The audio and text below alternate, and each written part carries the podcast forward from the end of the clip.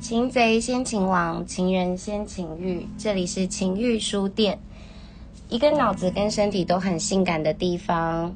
我是你们今天的情欲主播 Yumi，我也是主播 Sienna。大家好。嗨，我们今天要聊的是呃，当酒店小姐的心情。酒店小姐的心情，嗯，对，呃，Yumi 这个要请 Yumi 聊比较好一些。我觉得这个话题真的有点沉重。酒店小姐心情，好，我来。不是因为我进来的时候就是比较正统的日式酒店，是，然后我们的要求很高，是，然后我也不觉得我是个普通的酒家女，对，嗯然后但是我们上一集有聊说那个就是你的日式酒店跟我的日式酒店不一样的这一个部分，大。对，然后所以我觉得你们那个就真的比较偏台台式，对，嗯，然后你们比较偏台式的这一块，我就会想说，就是你知道，当酒店小姐的 的最大的不一样，就是日式跟台式最大的不一样，我觉得就是大家接受的挑战会比较不同。啊，因为台湾人重的是感觉，然后日本人重的是细节。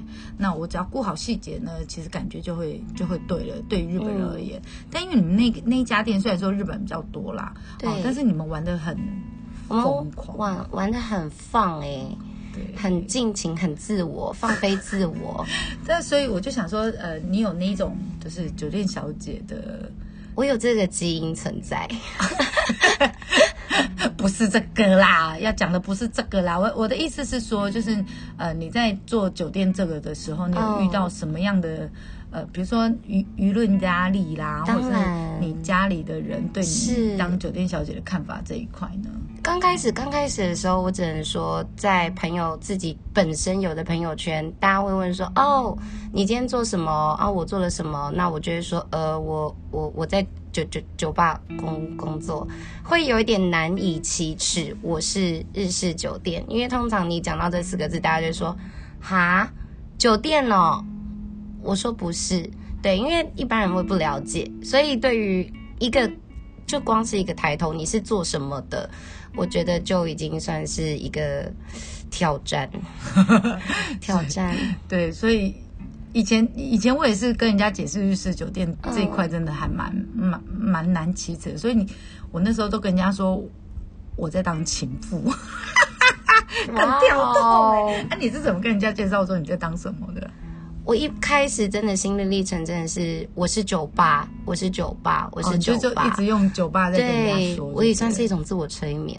但我自我欺。骗啦。对，我觉得后面到时候就是我是做就是日商公司的招待招待，就哦，是公关。说了，哎、对我后面找到一个非常我觉得 OK，就是我是公关，也对啦，对，日商公司嗯。公关、也对，很好，我是就是一个酒店公关，然后。所以你你做酒店这个这个这段时间啊，很有压力。你的压力是来自于？起头是本身职业就是一个压力，嗯。因为我要让家人知道这件事情，其实刚开始你只做一两年，你根本就没有必要，但这就是一个林森的沼泽区。我们是黑洞，哎，对，大家都应该有听说吧？就是林森无真爱啊，林森就是沼泽啊，一下去就是很难起来啊。什么所谓的上岸？拜托，我现在就在上岸。还是有上岸的可能的，姐妹们。对，我觉得最主要是自己心里心里呃，你要说心心态正确，对，心态正确比较重要。对，我觉得自己本身是做什么行业的，你又做到哪里，其实你不需要向人家交代。但我想说的是，就是这也是慢慢的让先让家人，因为我后面日夜颠倒关系，所以跟一般以前的朋友圈会已经有很大的隔阂，那也会没有办法一起常常出去，所以之后就没有朋友，有的也都是跟我日常生活，这叫日夜颠倒，比较时间比较相合的朋友才会、才会变结果他就是成是朋友。要么就是客客人，要么就是小姐啊。对，但其实说真的，真的啦，就是如果你是用轻浮的心态，觉得说反正就是客人就是客人，那当然你就没有朋友。可怜虫。那你觉得你从事酒店到目前为止最大的挑战是什么？最大的挑战哦，喝酒。哦，喝酒。不得不说，我相信应该就是跟我是同行业的工作人员都会有相同的一些经验。酒喝了太多，大概都会是早上才睡觉，早上才睡觉，然后睡起来就又是一个天黑，那又要开始主动就是上班、准备吃饭、工作，然后下班又是天亮的一个循环，就会让人精神很不好。对，而且这有关到，我相信这有关到，就是一些忧郁症啊，或者什么的，因为都没有办法见到太阳，没有办法做其他事情，你就觉得生活就是这样。我我个人对于那个酒店小姐很容易得精神病这个事情有一个看法。像我我觉得这真的不是晒不晒太阳这件事情，而是你身体跟脑袋你都拒绝这一份工作，也就是你每天要去上班的时候，你都非常的不情愿，但是为了这份薪水，你又不得已要去，所以你知道长期拉扯下来，就是你的脑袋跟你的身体，然后斗不过你的欲望的时候，然后你长期下来，就是我每天上班要去面对这些男人，然后讲这些恶心的话，是是是，然后你知道就是。一大家都以为酒店小姐只要是女的都可以当，但是酒店小姐其实没有想象中这么简单，就是还有当不好的耶。我我对，所以就是你知道，就是酒店小姐这份工作真的不是基本上大家都做的不太好，因为如果做的好的，你就不会出现在酒店了。是。然后我个人认为，酒店小姐。呃，精神病会比较多的部分，就是在于，因为他身体跟脑袋都在拉扯这一份工作，然后做久了，不是道德观念，而是我今天不想去上班，嗯，然后但是我又非得去上班，所以久了之后精神都会有问题。哦，你懂我意思吗？就是因为我一直在抗拒这一份工作，是，但是我又为了这份工作，因为我要这一份钱。所以我觉得逼不得已要去上班。对对对对对。所以我觉得很多酒店小姐，你一定要认清楚自己在做什么，你今天的目标是什么。嗯。就是呃，各行呃，就是酒店小姐入入入坑的，呃，入这个沼泽的理由，大家都不太一样。一百个小姐，一百个理由，有的为了家庭，有的为了为了小孩，有的是为了他的父母亲，有的可能是像我一样，我是呃。因为我完全直销，然后就是赔了很多钱，嗯，然后我我我我要还这一笔债，所以我进了这个行业。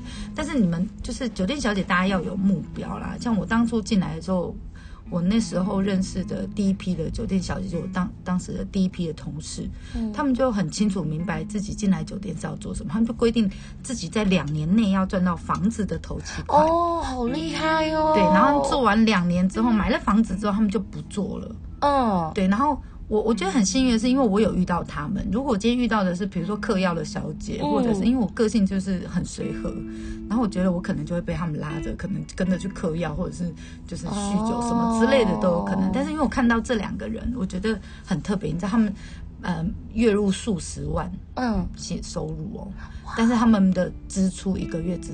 设定在五千块，然后这五千块是要吃三餐跟加油哎，Oh my god！我真的觉得好妙。就你知道，在台北是你要，这也太困难了。然后，但是他们就是想说，晚餐就是约客人去吃饭，嗯，对。然后呢，如果还会饿，就是就是如果吃剩的就打包当早餐，嗯，对，很妙吗？他们就真的是设定目标，然后我两年存到房子的头期款之后，我就不做了。然后他们两个也是到目前为止都没有再回来这个业界，嗯，所以呃，当酒店小姐一定要知道自己的目标是什么。像你当初。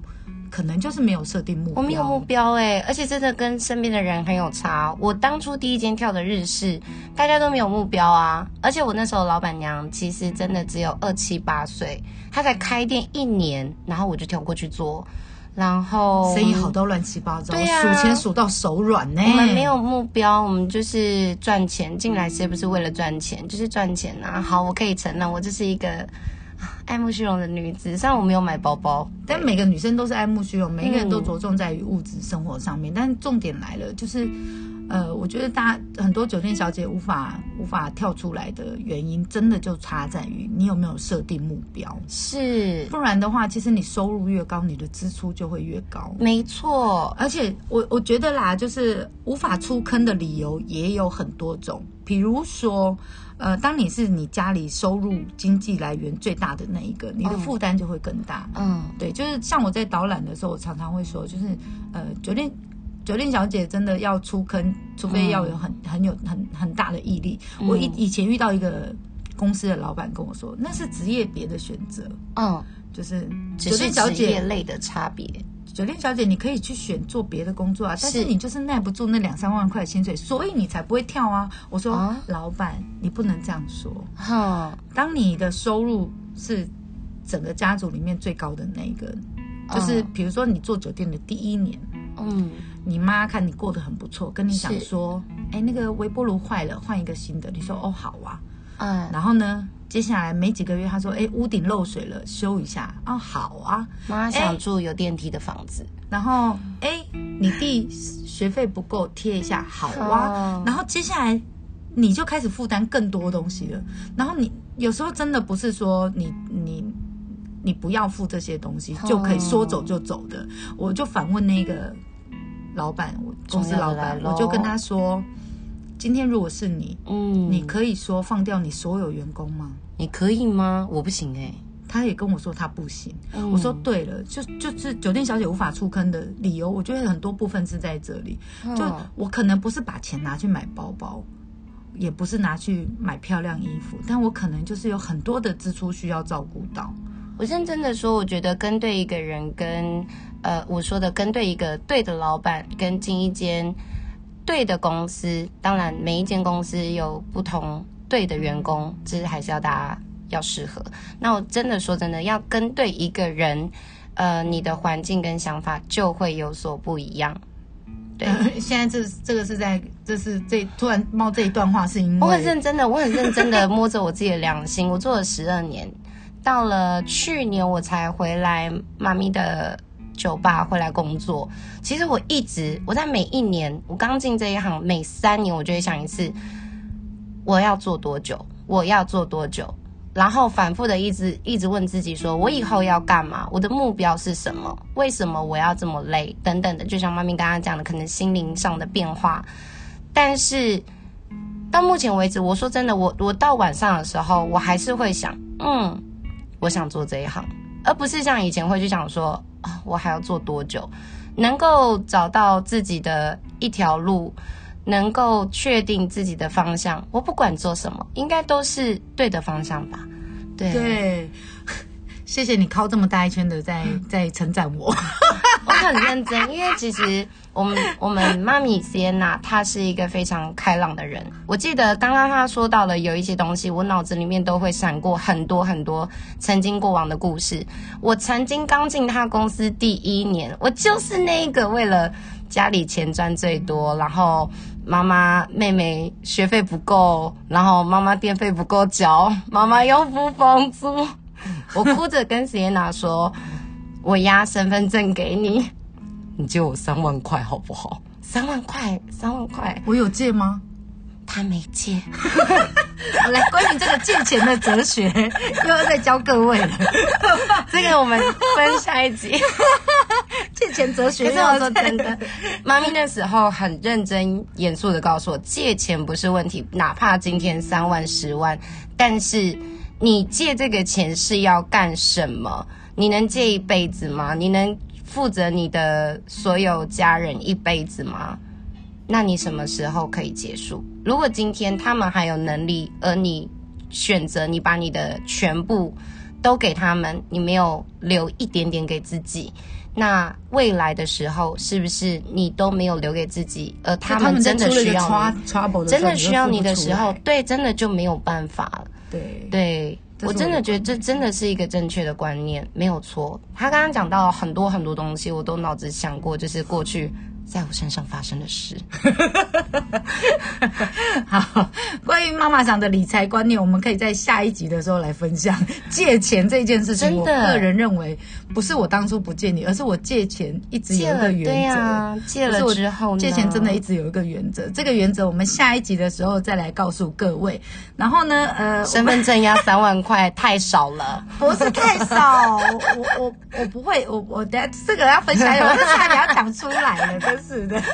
对，好的，呃，擒贼先擒王，擒贼先情人先情欲，擒贼先擒王什么之类的。好了，情绪书店，我们下一次见喽，谢谢，见拜拜。